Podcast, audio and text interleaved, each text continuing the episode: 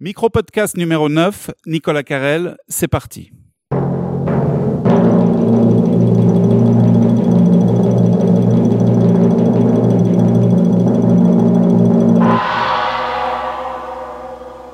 Nous sommes euh, fin février 2017, nous sommes euh, à la grange de Dorigny de l'Université de Lausanne, où les derniers préparatifs sont en œuvre pour la grande fête des 25 ans de programmation du théâtre de la Grange.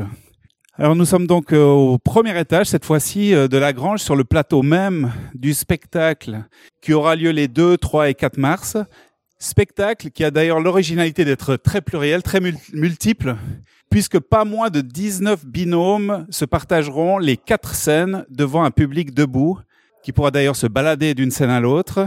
19 binômes composés d'un chercheur ou d'une chercheuse de l'Université de Lausanne et d'un ou d'une metteur en scène. 19 binômes, c'est donc 19 euh, spectacles de 10 minutes joués deux fois dans la soirée. Alors, aventure géniale de, initiée par Lagrange et orchestrée par Benjamin Knobil et Ludovic Chazot, metteurs en scène. Alors, je vais tenter durant toute la semaine de récupérer euh, quelques petits commentaires par-ci par-là des chercheurs ou des metteurs en scène, les déranger un petit peu euh, dans leurs préparatifs, afin qu'ils nous transmettent euh, à la fois leurs doutes, leurs difficultés, mais aussi leur réussite et, leur le plaisir occasionné par une telle expérience. Alors, euh, j'ai en face de moi Benjamin Knobil. On est sur une des scènes ici. Alors, bonjour Benjamin. Bonjour. Alors, comment vont se passer ces spectacles? Eh ben, ils vont se passer de manière euh, assez ultra ludique, c'est-à-dire qu'il y a quatre scènes qui sont disposées comme une croix suisse et au son d'une corne de brume de bateau, eh ben, il y a dix propositions de dix minutes qui vont démarrer en même temps sur les quatre scènes. Les quatre scènes seront isolées par, euh, euh, uniquement par des, euh, des tapes, c'est-à-dire donc des, des, des velours qui empêcheront donc une pollution visuelle, mais il y aura une pollution sonore, une contamination sonore avec, avec les autres scènes. Et donc c'est un travail presque de cœur de quatre scènes qui sont en même temps et pour le public une expérience de de théâtre de foire ou de théâtre de tréteau, mais puissance 4. Donc, euh, si je comprends bien, un spectateur qui est ici sur une scène, euh, le spectacle l'intéresse, mais il voit que sur la gauche il y a un meilleur euh, ou qui lui convient plus, meilleur spectacle. Il peut changer au milieu du. La, la thématique qu'ils nous, qui nous ont proposé donc Dominique Ozer et puis Marie Cabuffa, c'était théâtre, gratuité et liberté. Et la liberté, c'est donc la liberté d'aller et venir où ça nous plaît. S'il y a une proposition qui nous plaît, on va rester devant. Si elle nous plaît, mais qu'on est quand même, on a quand même envie d'aller voir ailleurs, bon, on peut aller ailleurs. Si ça nous plaît pas, on peut descendre. On peut tout faire, en fait. C'est de mettre, en fait, le spectateur, une fois qu'il est entré dans, dans la proposition, dans une position où il peut choisir, où il est libre de faire ses choix. Euh, comment fonctionnent les binômes en ce moment Alors, euh, chaque les, binômes donc c'est sont composés donc d'un metteur en scène et puis d'un chercheur. C'est-à-dire que chaque chercheur a une, une thématique et puis un, un, champ de recherche qui est différent. Et ils ont proposé au metteur en scène donc de, de euh, une collaboration pour essayer de de, euh, de rendre accessible au public le, le, champ de leur recherche et d'utiliser le, le biais du théâtre et du spectacle pour faire passer euh, pour faire passer des messages. Donc suivant les, euh, les chercheurs et suivant les metteurs en scène, ça se passe de 19 manières différentes. Mais d'une manière générale, c'est quand même souvent le chercheur, ou en tout cas les, les recherches de, euh, de son travail ici à l'université, son travail académique, qui ont donné l'impulsion. Ah oui, oui, absolument. C'est-à-dire que c'est euh, la proposition qui a été faite donc par la Grange d'Origny, c'est de réunir donc des artistes et des chercheurs, et le, le, le, texte, en tout cas les thématiques, ne sont pas des thématiques que les metteurs en scène euh, apportent, c'est des thématiques que les chercheurs apportent, c'est au metteur en scène de faire en sorte qu'il soit euh, de, de, collaborer, de trouver un ludisme pour euh, pour proposer ça au public. Parfois dans les binômes, certaines fois, euh, euh, parfois nous verrons le le chercheur ou la chercheuse sur scène également, ou, ou c'est alors y a, ça peut être un acteur extérieur? Il y aura il y aura un petit peu de tout dans, dans certains dans certains binômes il y aura des chercheurs sur scène.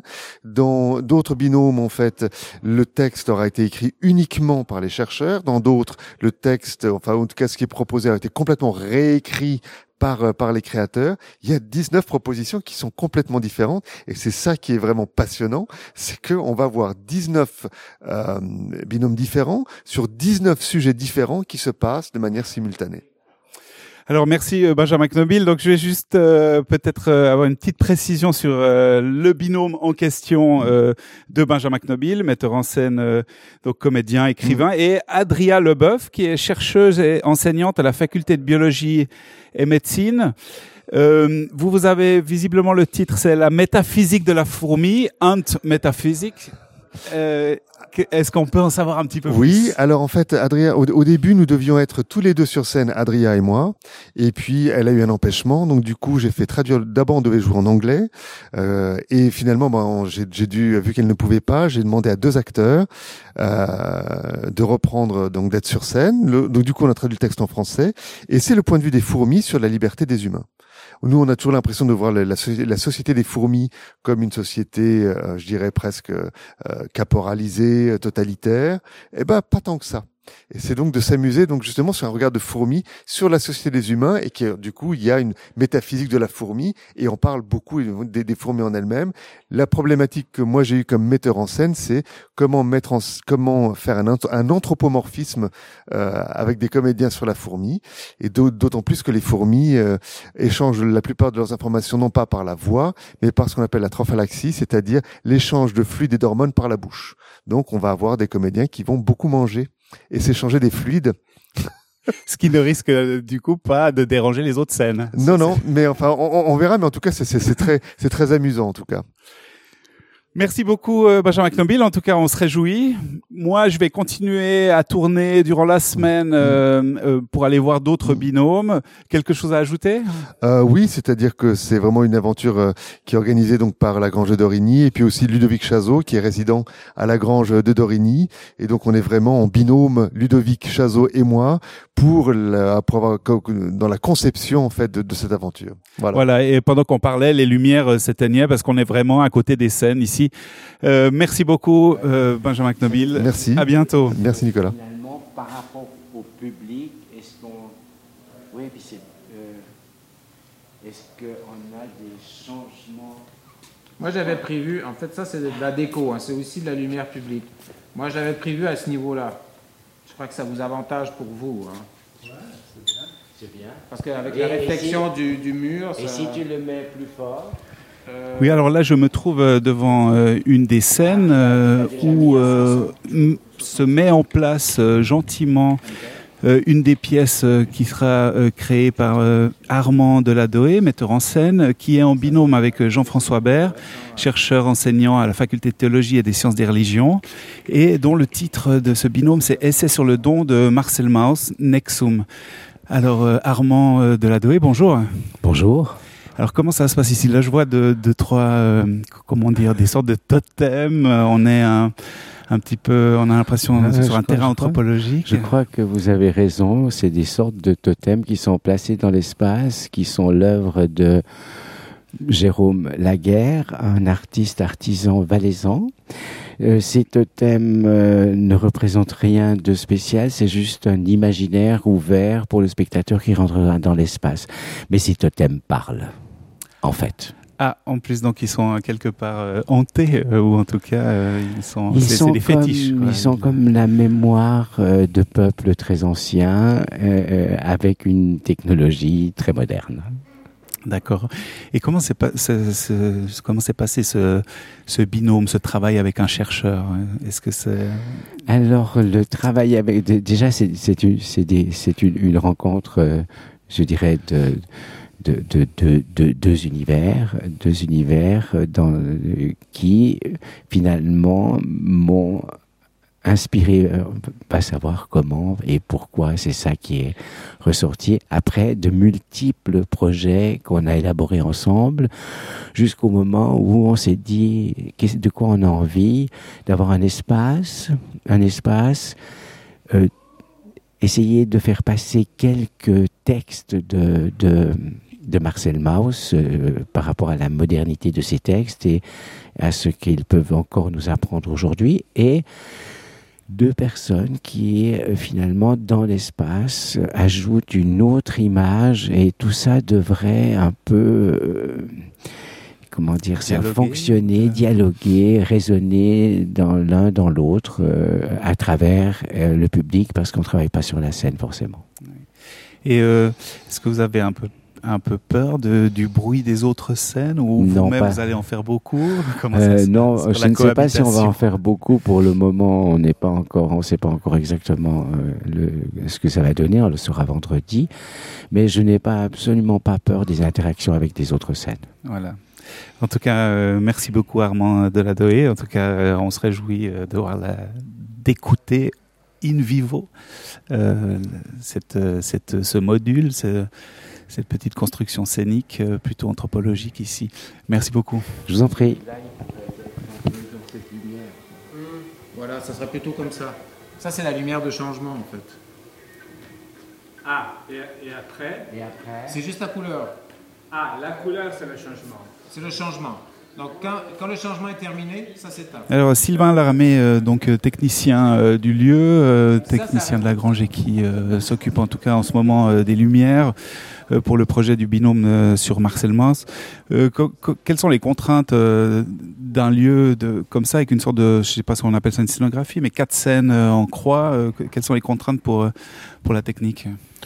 Alors il y a beaucoup de contraintes. Déjà l'espace à disposition les mètres carrés au sol sur une scène avec des praticables à 80 cm. Ça, c'est déjà hyper contraignant. Après, euh, le fait qu'il y ait plusieurs compagnies qui passent à chaque 10 minutes, en fait, ça, c'est une contrainte au niveau de la lumière, au niveau du son et au niveau de, de la vidéo. Et en fait, la contrainte va peut-être ouvrir des portes, en fait, sur une perception que les gens n'ont pas l'habitude, que le public n'a pas l'habitude de voir d'un spectacle. C'est-à-dire qu'ils vont regarder et écouter un spectacle. et en arrière-fond, on aura le bruit de trois autres spectacles.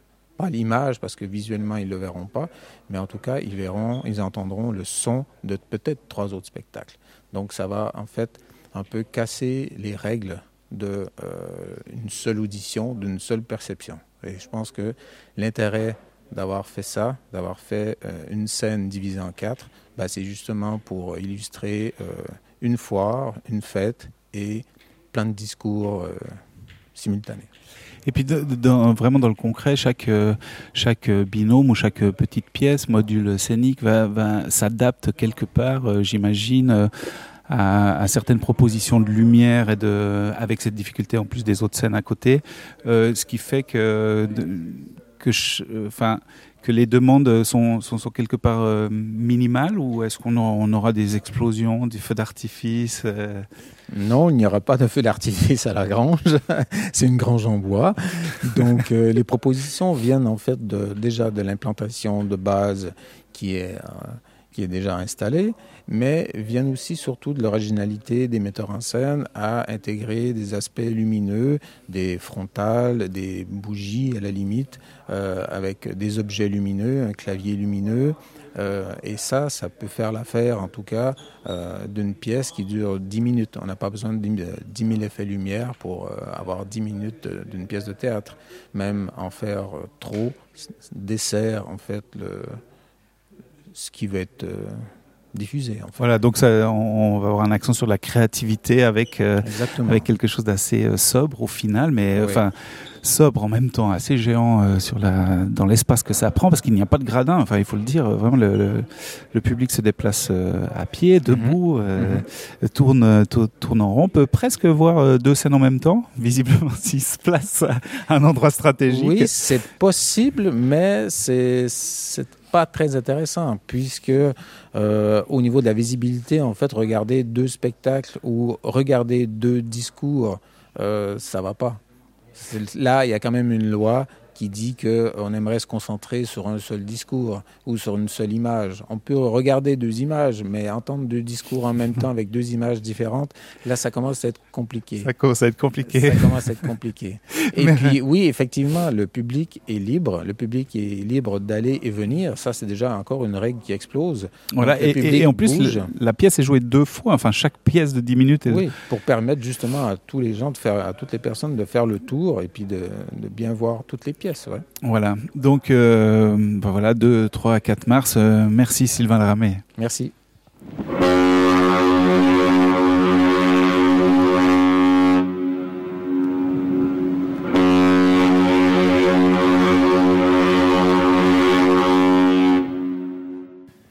Alors je suis à côté euh, de Lise Michel euh, qui fait partie du, euh, du binôme avec Ludovic Chazot. Ludovic Chazot qui, avec Benjamin Knobil, pilote donc le projet des 25 ans. Alors bonjour Lise Michel. Bonjour. Alors vous êtes chercheuse, enseignante à la faculté des lettres, à la section de français. Oui. Je crois que vous vous intéressez beaucoup dans vos recherches à la dramaturgie, à la dramaturgie c'est ça? Oui, c'est ça, et à la critique. Et comment se passe euh, ce binôme? Alors ça se passe très bien. C'était très de, de, de, tout point de vue, c'était euh, c'était extrêmement intéressant pour moi de découvrir de découvrir ce type de travail, de mener ce type de travail. Et comment comment ça se passe? Parce que du, côté de quelqu'un qui vient de la recherche, même si euh, visiblement vous avez un pied dans le théâtre, en tout cas vous en approchez. Comment se passe? C'est-à-dire qu'on prépare un texte avant, on, on, on, pointe un texte théorique qu'on a écrit. Euh, on pense déjà à la scénette qui, pourrait avoir lieu. Enfin, comment ça se passe Alors au départ, euh, bah, j'ai suivi les instructions qui m'avaient été données, c'est-à-dire j'ai proposé un texte en lien avec mon propre, mes propres intérêts de recherche, c'est-à-dire la naissance de la critique théâtrale au XVIIe siècle. Donc en l'occurrence, j'ai proposé une lettre et une chanson en lien avec l'épisode d'un d'un homme qui avait sifflé à la comédie et qui s'est fait euh, emprisonner pour cette raison-là. Et donc il y a une chanson qui a été écrite. Donc j'ai soumis ce texte à Ludovic Chazot et on en a discuté euh, pendant pendant trois heures sur euh, sur le lac Léman selon le principe de ces de ces binômes. Oui, c'est vrai. C'est qu'il faut rappeler que tous les binômes se sont vus sur un bateau de la CGN. Voilà, exactement pour, une croisière de trois heures, pour, une... discuter. oui, pour une croisière de trois heures, en effet, pour discuter, pour mettre, mettre en place, trouver des idées entre toujours un chercheur et un metteur en scène. Euh, et, et, donc, euh, non, juste pour revenir à, à ces sifflements, hein, donc euh, euh, il y a une chanson qui a été faite directement après ou des, des, des siècles après Non, directement après. Il y a eu sur le coup, il y a une lettre qui a été produite où des plusieurs personnes se sont se sont réunies pour demander au lieutenant de la police générale de libérer ce spectateur parce que c'était la première fois qu'il allait au théâtre et il ignorait qu'on n'avait pas le droit de siffler. Euh, et voilà, donc ce, déjà en soi, je trouvais que c'était intéressant parce que ça pose la question des limites de la, des limites légales de la liberté du spectateur. Et puis juste après, euh, quelques, quelques, dans les semaines qui ont suivi, il y a une chanson qui a circulé euh, sur cet épisode-là, euh, qui, qui riait du boucher. Ce, ce, cet homme avait utilisé le, bouche, le, le, sifflet par lequel il éveillait ses garçons bouchés le matin. Ah, okay. Donc le même sifflet. C'était un sifflet de contentement ou Alors euh, non, c'était non non au contraire, c'était pour exprimer le fait que, que ça ne lui plaisait pas. Ah, ok. Et c'est euh, bon, ju juste c'est une petite parenthèse, oui. mais c'est toujours intéressant. Donc euh, l'idée c'est euh, à l'époque, euh, par exemple, dans le théâtre populaire, oui. on, on, pouvait siffler comme il le faisait euh... Alors, à cette, là, ça date de la toute fin du XVIIe siècle. À cette date-là, c'était devenu illégal. Il y a une période où c'était pas bien vu, mais, mais c'était pas encore illégal. C'était possible. Et voilà, exactement. Et ça se faisait. Et puis ça s'est tellement fait que ça a été réglementé et c'est devenu illégal. Ok, génial. Et puis euh, donc euh, dans votre binôme, comment Mais juste sans euh, sans oui. donner évidemment la scénette que, que les spectateurs verront, mais mais très en gros. Comment vous avez créé ça? Qu'est-ce que vous en avez fait? Alors, euh, ça nous a amusé de réfléchir à ce que ça donnerait si on transposait aujourd'hui euh, cette question des limites euh, légales et morales de la liberté des spectateurs. Donc, notre scénette va dans cette direction-là. On a essayé de voir ce que le genre de transposition possible euh, de, ce, de cette question-là aujourd'hui. Donc c'est dangereux pour nous, spectateurs. On, si on, on, met en scène un boucher, attention. ok, donc c'est mis en scène, le spectateur ne, ne, devra pas siffler Non, non, il y, y, a un personnage de... Enfin, il y a une comédienne qui incarne... Euh, différents, différents personnages de spectateurs. Ok, bah, merci beaucoup euh, Lise Michel, donc euh, en binôme avec Ludovic Chazot. J'espère qu'on qu se reverra une fois pour parler, pour parler d'autres choses et qui, donc peut-être voulait ajouter dans le jeu et le chant qui. Oui, voilà, donc Francesco Biamonte qui chante et qui joue et Stella Giuliani qui, qui joue cette, qui incarne différents personnages de spectateurs à elle seule. Voilà. voilà sur une musique composée par Alexis Feller.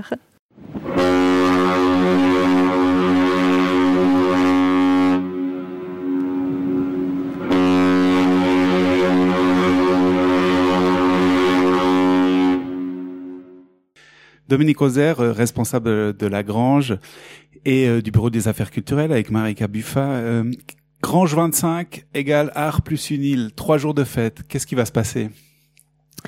Alors il va se passer euh, un truc absolument incroyable, un tricotage total entre euh, les chercheurs et les artistes, les artistes qui sont là depuis ces 25 euh, années à la Grange de Dorigny qui montent des spectacles, et des chercheurs qu'on a été chercher dans toutes les facultés autour de deux concepts un peu bateaux, euh, liberté et gratuité. C'est pour ça qu'on les a mis sur un bateau pour qu'ils discutent pendant trois heures et demie de temps, pas plus.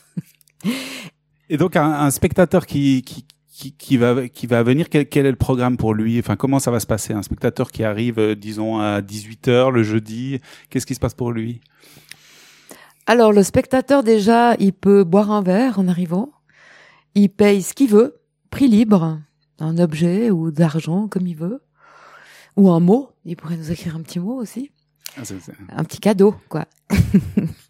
Puis après, alors après, il s'embarque et il va se retrouver dans un truc dont il a absolument pas l'habitude, quoi. On a aussi chamboulé euh, les lois du théâtre où tout se passe d'habitude en bifrontal, où on est confortablement, confortablement installé dans le gradin pour voir des comédiens qui sont sur scène. Là, on a tout chamboulé, on a mis, on a embêté tout le monde. C'est-à-dire que le public ne peut pas s'asseoir il doit marcher. Donc même le public fidèle en fait va pas retrouver ses marques. Quoi. Il va... Ah non. Donc quatre scènes, hein, c'est bien ça. Donc il y aura quatre scènes, quatre spectacles en même temps, qui se répètent euh, toutes les 10-15 minutes. Il y a un, un, quelque part des nouvelles petites scènes. 10 minutes, 10 minutes, et les lumières s'éteignent. Donc on a donné vraiment 10 minutes à chacun. Et puis euh, les quatre scènes effectivement qui jouent en même temps, on croit, donc dos à dos. Et puis le public eh ben, qui peut euh, déambuler. Euh regarder un moment une scène et puis après changer ou s'il s'ennuie eh ben il peut changer de scène. Voilà. C'était un peu, un peu le concept. peut-être juste comment, comment est partie l'idée? Enfin c'était en, en, discutant avec Marika, avec euh, Ludovic euh, Chazot, avec Benjamin Knobil. C'est dans, dans, une discussion commune que, que, que, cette idée est venue de rassembler tous les metteurs en scène plus euh, aller chercher des chercheurs de toute l'université. Ouais, alors exactement. Bon, euh, nous on avait cette idée, hein, de toute manière, d'associer évidemment les nos voisins, hein, euh, enfin puis faire jouer complètement notre rôle aussi de, de transmetteur hein, de l'université, euh, transmetteur de savoir de l'université vers la société, vers le citoyen. Et donc euh, voilà, on a cherché un moyen de le faire encore une fois parce qu'on l'a fait déjà pour les dix ans, on le fait euh, régulièrement. Puis là, on voulait vraiment une idée qui casse, euh, qui casse la baraque, quoi, pour les 25 ans. Oui, c'est ça. Hein. Donc je répète, ça fait ça fait euh, enfin, c'est 19 binômes, ça veut dire je l'ai déjà répété souvent mais c'est toujours bien de répéter. Donc 19 binômes qui veut dire 19 chercheurs ou chercheuses plus 19 metteurs en scène ou metteurs en scène euh, et donc on aura des petites scénettes plus des acteurs qui peuvent euh, venir et le public euh, qui se balade comme il veut, il pourra descendre au foyer où là il y aura aussi quelques surprises euh, qui vont les attendre, pourront remonter euh, avec euh, un coca, une bière à la main, etc. Et donc, euh, qu'est-ce qu'on peut souhaiter pour ces trois pour ces trois jours? La surprise, la curiosité, et puis que, que tout le monde ressente cette énergie qu'il y a maintenant, là, ces jours, là, depuis, depuis ce week-end, où tout, toutes les équipes défilent. Donc ça veut dire beaucoup, beaucoup d'énergie qui qui est offerte encore une fois à cette vieille bâtisse qui se recharge de, tout ça. Et on attend évidemment euh, tous les spectateurs qui viennent ajouter les leurs. Voilà, donc nous on se réjouit, enfin tout le bureau culturel nous on se réjouit vraiment de ça. Ça fait longtemps qu'on prépare ça, qu'en effet il y a une énergie assez assez folle euh, autour de nous. Donc euh, en dessus, en dessus de nous là, parce qu'on est un peu plus bas au niveau du foyer, donc en dessus de nous il y a le il y a le théâtre où il y a des troupes euh, qui jouent le, en continu quasiment depuis une semaine, deux semaines quasiment, et donc on n'attend plus que ça. Voilà, ben, que la fête soit belle. Merci beaucoup. De rien.